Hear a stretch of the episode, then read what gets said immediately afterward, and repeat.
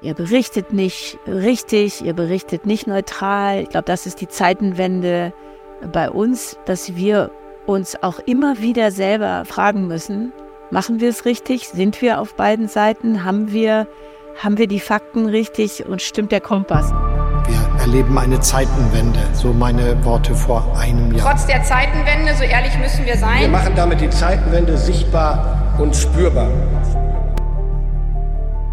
Herzlich willkommen zu einer neuen Folge des Zeitenwende-Podcasts der Münchner Sicherheitskonferenz. In diesem Podcast sprechen wir, Nico Lange und Lisa Marie Ulrich, mit Bürgerinnen und Bürgern, ExpertInnen und PolitikerInnen darüber, was die Zeitenwende, ausgelöst durch den russischen Angriffskrieg auf die Ukraine, für Deutschland und seine Bevölkerung bedeutet. Eine ganz konkrete Auswirkung. Krisenberichterstattung ist präsenter in den Medien denn je. Seit anderthalb Jahren aus der Ukraine, seit einigen Tagen aus Israel und Gaza, aber auch aus vielen anderen krisenbeladenen Regionen der Welt sehen wir tagtäglich zum Teil grausame Bilder von Krieg und Konflikt.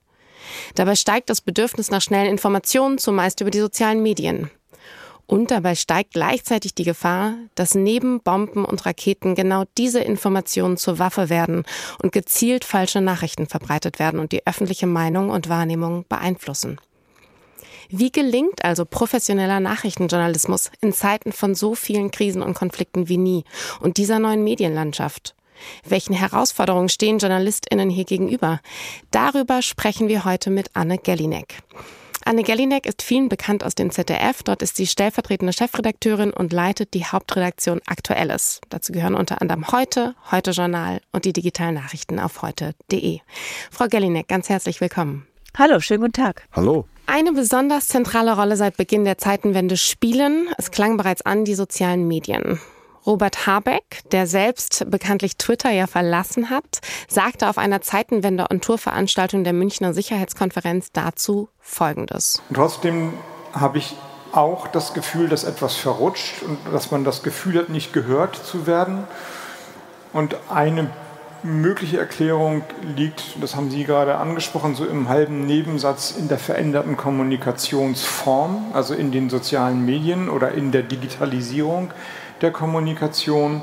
Ich will jetzt gar nicht auf Twitter schimpfen oder so, wobei man noch mal sich klar machen muss, man denkt ja, es ist quasi eine, eine, eine neutrale Plattform. Es ist ein kommerzielles Geschäftsmodell. Ja? Leute werden schweinereich mit dieser Plattform, weil sie Aufmerksamkeitsgeneratoren verkaufen. Und dann weiß man ja auch, wie Aufmerksamkeit entsteht, nämlich nicht, indem wir alle im zwanglosen Zwang des besten Arguments uns ganz lange zuhören, sondern durch Emotionalisierung von Debatten. Also Robert Habeck sagt, Emotionalisierung von Debatten, da ist die Aufmerksamkeit, das wollen die Leute, äh, da klicken sie, da hören sie zu, Jetzt ist ja Findung von Fakten, äh, zu sagen, was ist, äh, fast schon das Gegenteil von emotionalisierter Debatte. Wie gehen Sie damit um, Frau Gellinek? Also ich glaube, natürlich die Findung von Fakten ist erstmal das, die Grundlage von allem, äh, von, von aller Berichterstattung. Und ich würde nicht sagen, dass wir nicht auch im Fernsehen ähm, äh, gewillt sind, äh, Fakten auch mal auf eine emotionalisierte Weise darzustellen. Aber ich würde das natürlich nie mit den sozialen Medien äh, vergleichen, denn bei den sozialen Medien geht es ja darum, möglichst viel Streit und, äh, und Gegensätze zu produzieren. Und das ist nun wirklich nicht das Ziel von Nachrichtenjournalismus. Wie gefährlich sind denn soziale Medien gerade auch im Kontext von Krisen und, und Konfliktberichterstattung? Also Elon Musk spricht immer von Citizen Journalism, also quasi Bürgerjournalismus. In den sozialen Medien kann jeder innerhalb von Sekunden vermeintliche Nachrichten in die Welt hinausschießen. Wie gefährlich ist das aus einer Perspektive einer Nachrichtenjournalistin? Also ich weiß nicht, ob das Wort gefährlich richtig ist. Man muss halt damit umgehen können. Man muss wissen, ähm, dass das eben genau, wie Habeck sagt, eine private Plattform ist, die darauf ausgerichtet ist, Geld zu verdienen und die mit möglichst viel Gegensatz, Hass und Hetze Geld verdient. Für uns ist sie natürlich immer noch auch eine Quelle, weil sehr viele Menschen, also es werden jetzt gerade immer weniger, aber es gibt schon sehr viele äh, Leute, die auf der Plattform sich äh, Nachrichten posten, austauschen. Man muss sie natürlich immer checken und verifizieren. Und da haben wir in den letzten Jahren ähm, sicherlich ähm, im ZDF auch dazugelernt und haben unsere Faktenchecker-Teams äh, ausgeweitet, weil man eben nicht mehr einfach sagen kann, ah, das ist gepostet, das stimmt und das wird so sein. Nein, natürlich nicht. Man muss es natürlich checken, wer ist dieser äh, Poster, was ist sein Ziel und ist das überhaupt richtig, was er da schreibt. Ärgert Sie das nicht manchmal, ähm, dass Sie haben Korrespondenten, äh, die in den Ländern vor Ort sind. Sie betreiben viel Aufwand, um die Dinge darzustellen, wie sie sind. In der Redaktion wird abgewogen und diskutiert und dann gibt's jemanden, der denkt sich einfach irgendwas aus, nimmt ein Video auf, schickt es in Messenger-Kanäle äh, und über die Dinge wird so berichtet, als wären das gleichberechtigte Informationen.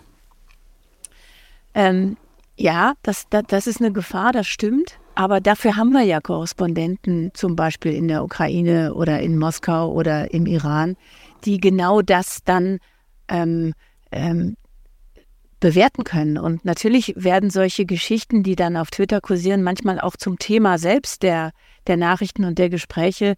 Und ähm, wir können dann mit unseren Korrespondenten nachfragen und sagen, was stimmt denn daran? Ja? Also ähm, ich glaube, wir können ja nicht ähm, wir können es ja nicht verhindern. Diese, diese Debatten auf Twitter oder jetzt X finden ja statt. Das ist nicht unsere Sache zu sagen, das ärgert uns oder das ärgert uns nicht, aber unsere Sache ist ähm, zu klären, was stimmt daran und was ist falsch und wie können wir, wie können wir das äh, verifizieren und, und, und bewerten. Sie haben eben vom Faktenchecker gesprochen. Können Sie da vielleicht noch mal ein bisschen genauer erzählen, wie funktioniert das? Also gerade Sie arbeiten ja unter massivem Zeitdruck. Sie haben eine Sendung, die geht gleich raus. Die Informationen kommen kurzfristig rein. Wie funktioniert dieses Fact-Checking? Wie schnell stellen Sie sicher, dass Sie Informationen schnell, aber gleichzeitig auch genau übermitteln? Also wir haben eine, eine, Abteilung, die, die unser Archiv ist, die heißt AID, Archiv Information Dokumentation. Und die ähm, haben zum Beispiel ähm, als jetzt der, der Krieg in Israel ausgebrochen ist, haben die sofort gesagt, hier ist unser Faktenchecker-Team. Wir sind äh, am Wochenende besetzt von 9 Uhr bis äh, 22 Uhr oder bis 23 Uhr äh, in zwei Schichten. Und die ähm, zum Beispiel checken die ähm, genannte Videos auf Twitter. Die gucken, ähm, stimmt der Ort, stimmt die Zeitangabe. Die machen solche Sachen wie Stimmt die Sonneneinstrahlung? Ist der Schatten richtig? Ist das Video bearbeitet?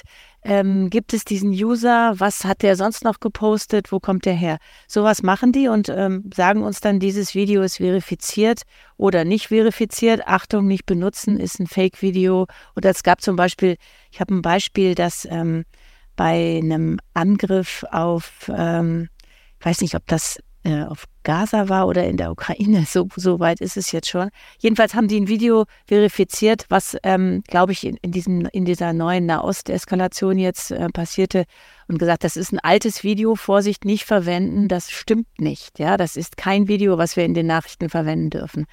Ähm, die warnen uns also auch vor Fake News. Lagen Sie auch schon mal falsch? Also haben Sie auch schon mal was rausgesendet und im Nachgang erst festgestellt, dass das nicht korrekt war? Äh, wie Natürlich. gehen Sie damit um, äh, wenn natürlich. sowas festgestellt wird? Ja, wir sind Menschen, wir machen Fehler und natürlich haben wir auch schon falsch gelegen bei, bei Videos, die, äh, die wir für richtig hielten und die, die nicht gestimmt haben. Ähm, also meine Hoffnung ist, dass wir das dann immer richtig gestellt haben. Wir haben eine Korrekturspalte auf der ZDF äh, heute.de, wo wir Dinge korrigieren und, äh, und wo man nachlesen kann, äh, was, was gesendet wurde und was davon richtig oder was, welche Fehler wir gemacht haben. Ähm, ich hoffe, dass wir es fast immer merken, aber ich bin nicht sicher, ob es immer der Fall ist. Wie wählen Sie denn aus, was in der begrenzten Zeit von heute oder heute Journal, also Sendungen, die für viele Deutsche sehr wichtig sind, die im täglichen Ablauf sogar eine Rolle spielen und die ja auch nach wie vor hohe Einschaltquoten haben. Wie wählen Sie denn aus, was gesendet wird? Es gibt ja manchmal den Vorwurf, das sei selektiv oder bestimmte Dinge würden den Leuten vorenthalten. Wie entscheiden Sie das? Es passieren ja viele Dinge. Und äh, auch die Reihenfolge. Was ist, was ist wichtig, was ist nicht so wichtig? Wie finden Sie da den Weg in der Redaktion? Also es gibt ja so den Tag über, ähm, äh, es gibt ja ein Zusammenspiel aus, aus diesen ganzen Quellen. Wir haben die Korrespondenten vor Ort und natürlich kämpfen alle Korrespondenten vor Ort im Inland wie im Ausland darum, am Abend in den Sendungen vorzukommen. Im Moment würde ich sagen, ist es, äh, ist es nicht so schwierig, dass uns dieser Nahostkrieg äh, interessiert. Im Moment ist klar. Aber wir, ich werbe zum Beispiel jeden Tag dafür zu sagen, lasst uns auch in die Ukraine gucken.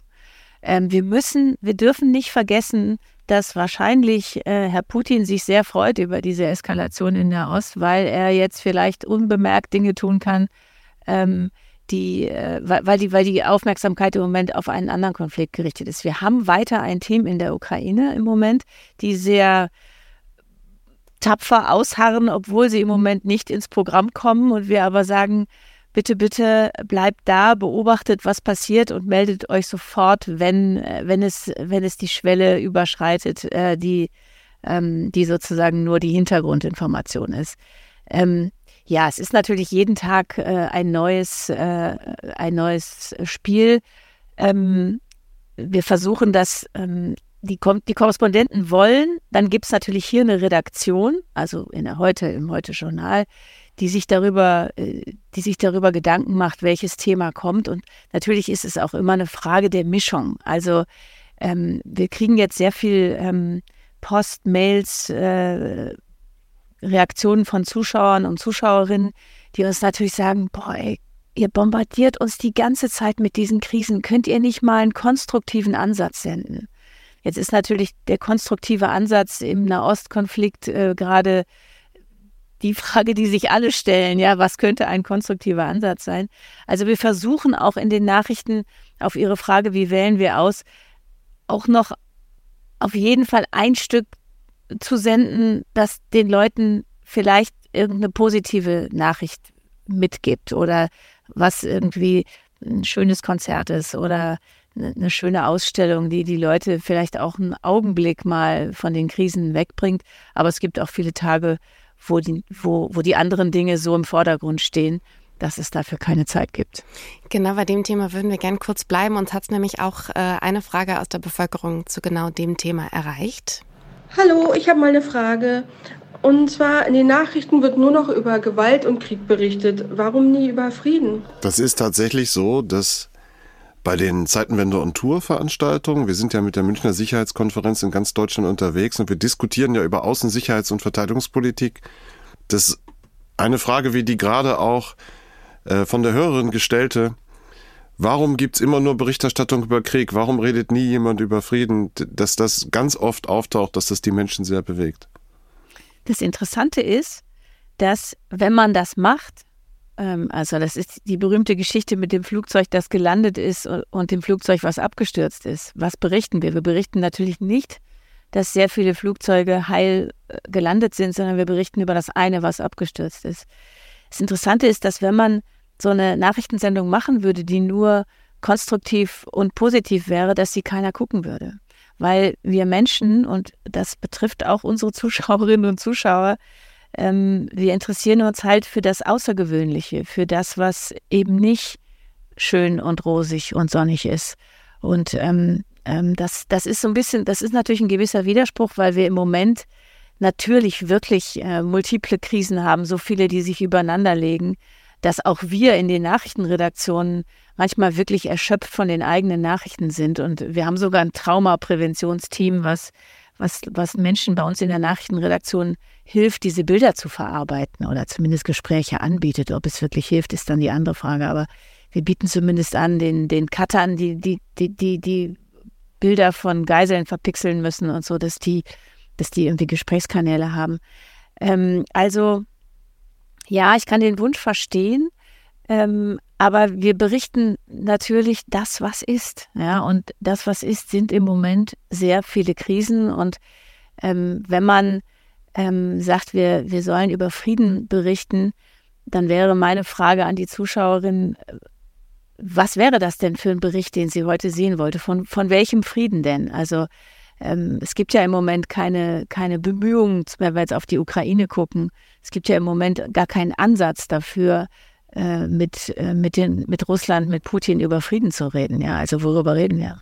Ja, ich habe den Eindruck, bei vielen Menschen ist es Angst vor Komplexität, Angst vor vielen Dingen, die gleichzeitig passieren. Und auch, das ist besonders in Deutschland der Fall, Angst vor Veränderung.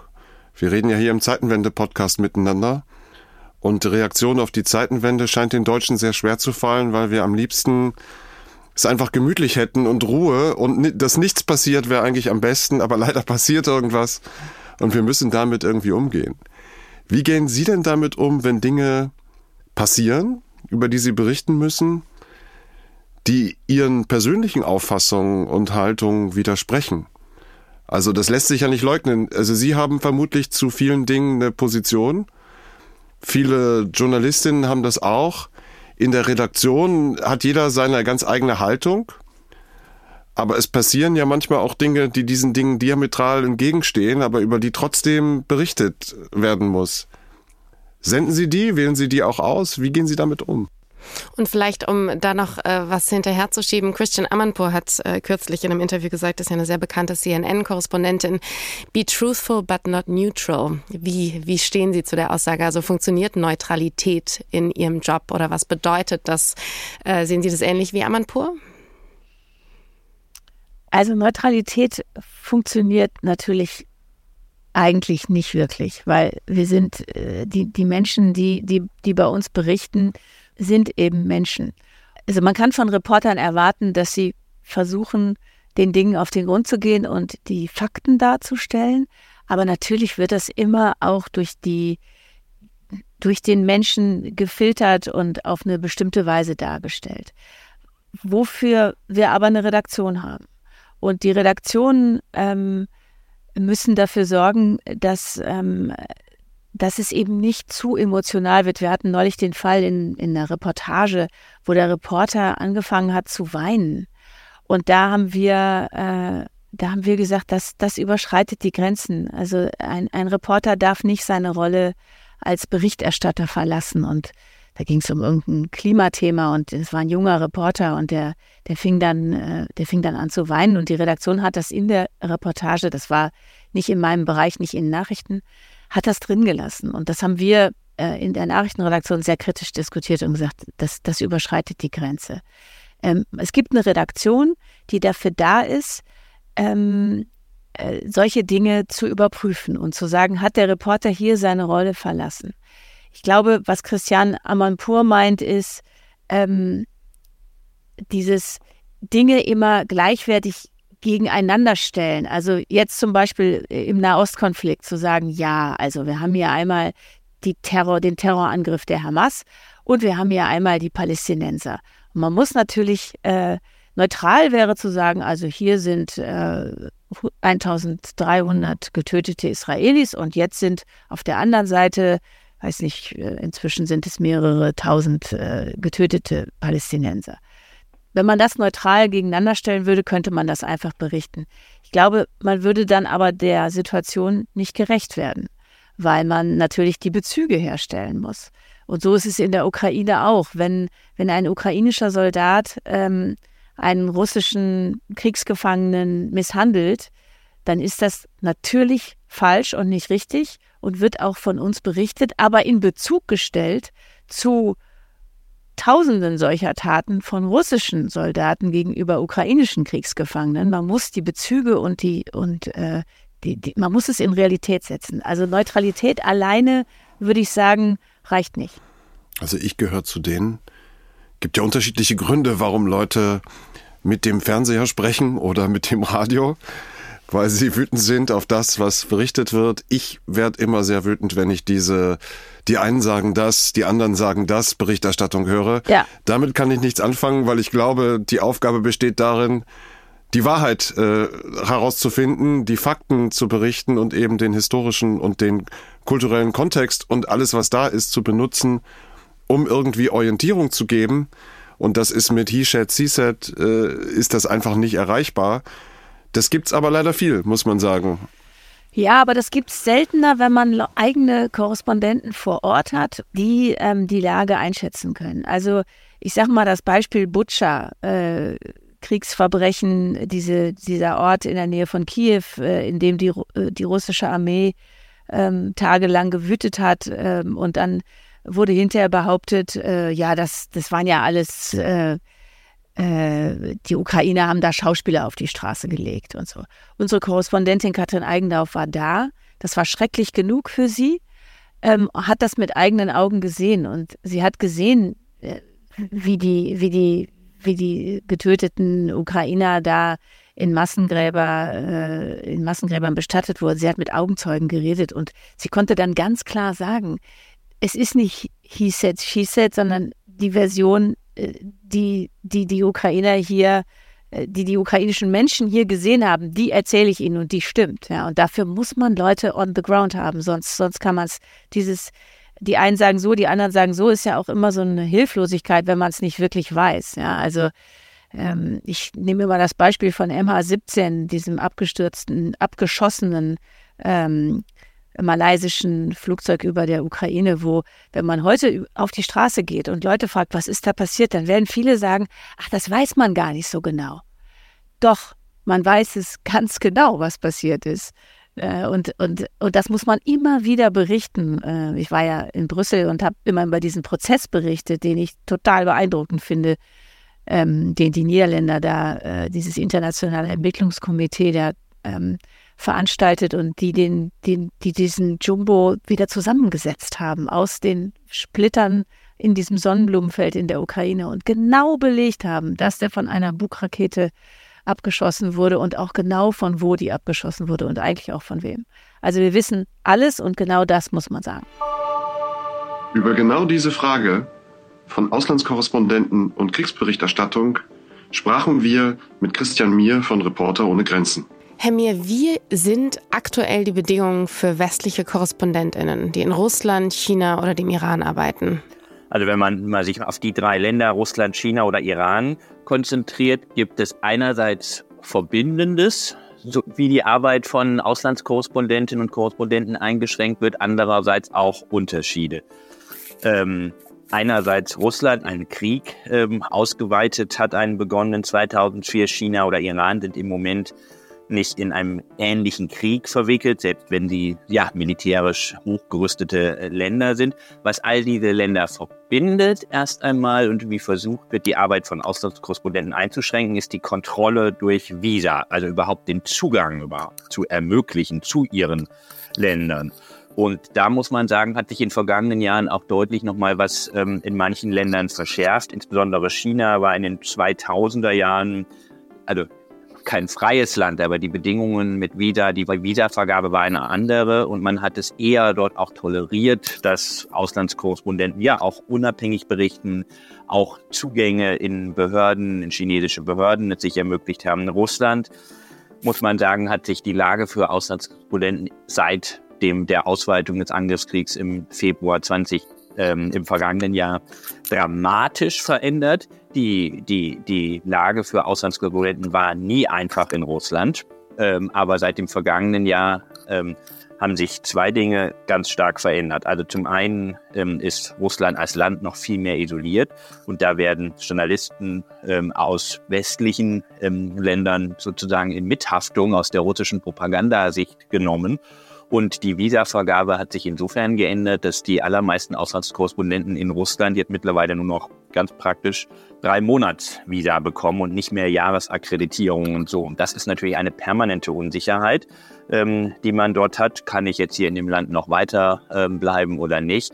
Zweitens gab es ja ähm, Verhaftungen ähm, von ähm, auch ähm, Auslandskorrespondenten. Einmal der Fall von Ivan Gershkovich ja im vergangenen Jahr, der viel, viel, viel Unruhe ähm, ausgelöst hat und auch große ja, Sorgen unter allen westlichen Auslandskorrespondenten, nicht nur unter US-Auslandskorrespondenten. Ähm, Kann das jetzt auch mir passieren? Ist es nicht eine Schwäche auf unserer Seite, wenn Länder wie Russland, China, Iran bei uns die volle Freiheit genießen, auch frei berichten, das auch für ihre Zwecke nutzen, aber andererseits unsere Korrespondenten dort nicht frei arbeiten können? Das sind auf jeden Fall ungleiche Bedingungen, das muss man ganz klar sagen. Deswegen setzen wir uns bei Reporter ohne Grenzen natürlich auch ja, dafür ein, dass es letztlich eine gewisse Reziprozität ähm, geben muss, dass das, was wir ermöglichen, auch dort ermöglicht werden wird. Und darauf weisen wir auch immer wieder hin. Und das ist natürlich ähm, ungerecht und das ist unfair. Wir erlauben ja sogar hier ähm, ja, russischen Propagandamedien, ähm, auch iranischen Propagandamedien, chinesischen Propagandamedien, die klar Desinformation verbreiten, aktiv zu sein. Aber die Lage für einheimische Journalisten hat sich in den Ländern ist natürlich ungleich dramatischer. In Russland muss man sagen, sind viele, viele Journalistinnen ähm, ins Exil gegangen im vergangenen Jahr. Das heißt, sie arbeiten oft aus Deutschland, oft aus Riga, aber man kann schon sagen, dass Deutschland, Berlin mittlerweile fast schon so etwas ist wie die Hauptstadt des russischen Exiljournalismus. Ähm, und sie sind umso mehr angewiesen auf ihre Quellen ähm, vor Ort. Es gibt einzelne wenige, die immer noch ähm, von vor Ort arbeiten, ähm, die, die glauben, dass sie hier in Russland, ähm, nur in Russland gut berichten können. Das Jelena Milashina ist ein Beispiel.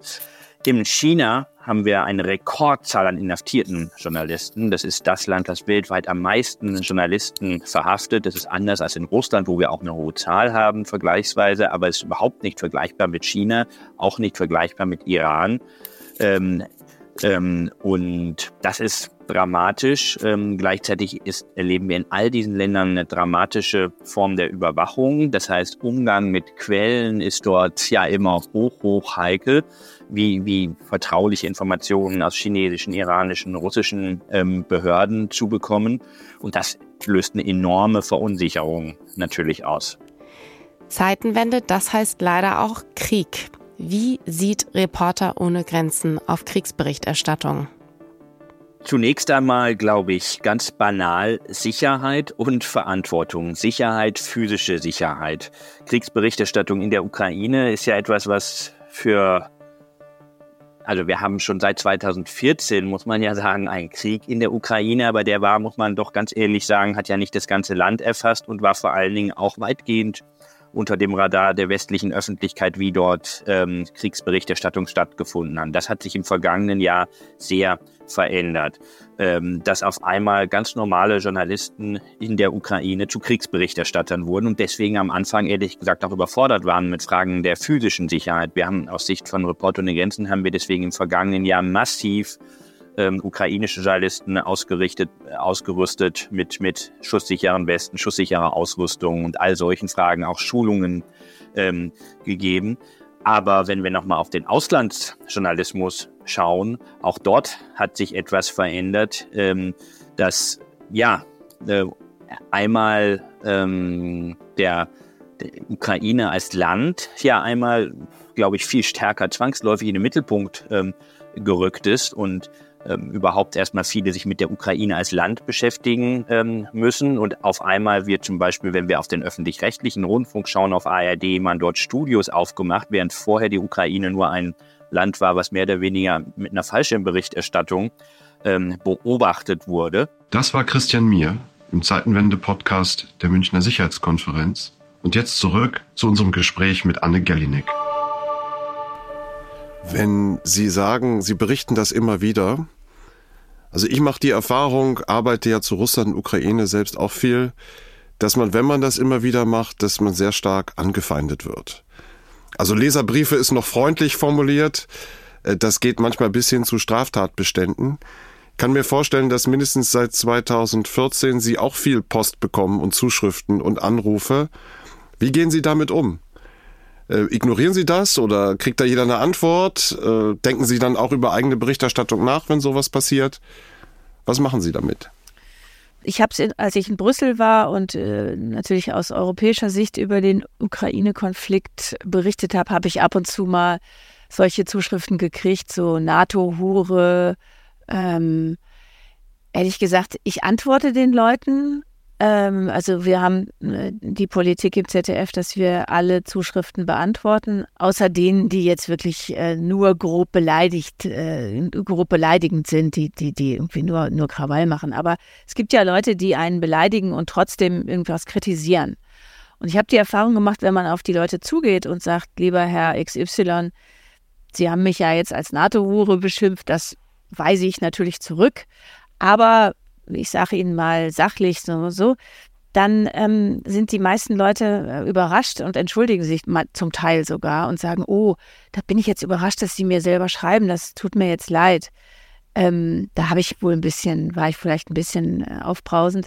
Aber es gibt natürlich Leute, mit denen man gar nicht diskutieren kann und die einen, es gibt auch so ein, so ein, so ein paar, ich sage immer so ein paar Leserbrieftrolle, die uns immer wieder schreiben und die genau wissen, dass wir das beantworten müssen und die uns damit irgendwie beschäftigen wollen, glaube ich, und, und die auch den, die Aufsichtsgremien und äh, damit beschäftigen wollen, immer wieder mit, mit, äh, mit Eingaben, von denen sie genau wissen, ähm, dass sie unberechtigt sind. Ja. Aber mit denen, die wirklich Kritik üben und die sich beschweren und die sagen, dass, da, da macht ihr was nicht richtig, denen antworten wir. Ich, ehrlich gesagt, ich nehme das nicht so persönlich, weil, weil ich, ich, ich, die meinen ja nicht mich persönlich, sondern sie meinen, sie meinen, äh, sie meinen die eine oder die andere Seite und ich, ich versuche das, ich lasse das nicht an mich ran. Wie würden Sie denn sagen, zeigt sich die Zeitenwende bei Ihren Zuschauerinnen und Zuschauern? Also was merken wir in den letzten anderthalb Jahren? Ich meine, wir sehen diese Vielzahl an Krisen, wir sehen Krisen, die viel näher rücken. Wie merken Sie das in dem, was Sie an Zuschriften erhalten, aber auch in den äh, ZuschauerInnen-Zahlen? Also sieht man da eine Kriegsmüdigkeit? Schauen mehr Leute oder schauen weniger Leute zu in den letzten Monaten? Ähm, also es schauen mehr Leute zu. Bei dem, bei, bei, beim Beginn des Ukraine-Kriegs hat man das ganz deutlich gesehen. Ähm, jetzt bei Nahost auch wieder, was uns ein bisschen überrascht, weil, weil sozusagen der Konflikt in Nahost äh, wurde immer in den Redaktionen als Abschalter betrachtet, weil das so schwierig ist und weil man, weil man eben so viel erklären muss. Äh, und jetzt ist eine ganze Generation herangewachsen, die diesen Konflikt überhaupt nicht mehr versteht. Wir versuchen so richtige Erklärstücke zu machen. Warum gibt es den Nahostkonflikt? Was ist der Grund dafür? Was ist da, warum, warum streiten sich Israelis und Palästinenser? Weil es wirklich eine ganze Generation gibt, die das überhaupt nicht mehr weiß. Ähm, also die Zuschauerzahlen steigen eher, aber das ganze Klima ist wie in der Gesellschaft natürlich auch äh, sehr aufgeheizt und es gibt eben, ähm, also wenn wir jetzt auf den Ukraine-Konflikt zeigen, auf beiden Seiten auch sehr aufgeregte äh, Reaktionen. Also es wird genau beobachtet, äh, was senden wir. Wir kriegen immer Zuschriften. Ihr berichtet nicht richtig, ihr berichtet nicht neutral, ihr seid auf der Seite ähm, der Ukrainer, ihr seid auf der Seite der Russen. Warum macht ihr das? Ähm, und da muss man immer wieder sich selber auch, ich glaube, das ist die Zeitenwende bei uns, dass wir uns auch immer wieder selber fra neu fragen müssen, Machen wir es richtig? Sind wir auf beiden Seiten? Haben wir, haben wir die Fakten richtig und, und, und, und stimmt, der, stimmt der Kompass sozusagen?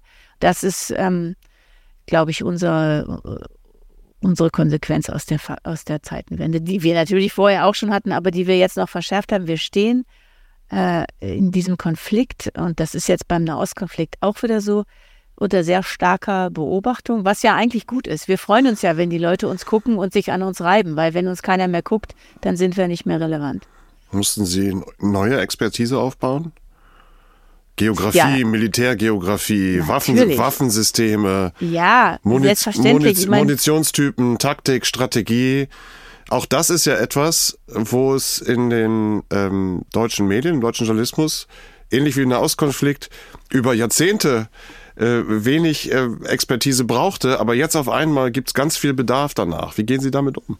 Ja, das stimmt natürlich. Das ist natürlich total richtig, weil ich ähm, glaube, dass die wenigsten Leute, ähm, die wenigsten Journalisten und Korrespondenten, ich, ich war ja auch mal Moskau-Korrespondentin und habe immer ähm, sehr ungern die, die Parade äh, die, die, die russischen Militärparaden kommentiert, weil ich die ganzen Waffengattungen natürlich überhaupt nicht kannte und ähm, habe immer dann, kurz vor dem Jahrestag, habe ich dann immer äh, versucht, ähm, die einzelnen ähm, Raketen ähm, äh, mir anzugucken, damit ich das richtig kommentieren kann. Also natürlich mussten wir da Expertise aufbauen. Das fängt an damit, dass man äh, lernen muss, dass die Ukrainer die Städtenamen anders aussprechen als eben äh, die russischen Namen. Die Stadt heißt eben auf Ukrainisch Kharkiv und nicht Kharkov, wie die Russen sagen, und schon gar nicht Charkiv, wie man es immer wieder äh, hört.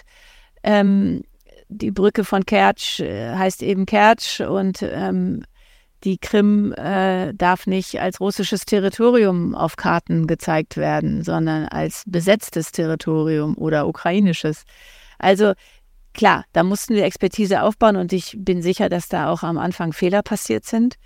Ähm, wir haben natürlich versucht, auch uns externe Expertise ranzuholen. Wir, wir versuchen äh, bei den Volontären jetzt natürlich Leute ranzuholen, die ähm, äh, zu solchen Themen äh, studiert haben, die, solch, die, die ukrainisch, russisch, arabisch, äh, chinesisch sprechen, weil natürlich auch die Sprachkenntnisse ein unglaublich wichtiger Schlüssel zu Berichterstattung sind. Ja, man, es hilft natürlich extrem, wenn man Quellen selber versteht und, und lesen kann und interpretieren kann.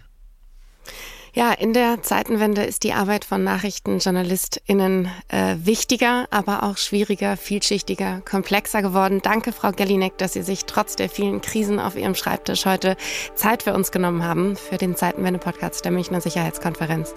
Vielen Dank. Sehr gerne.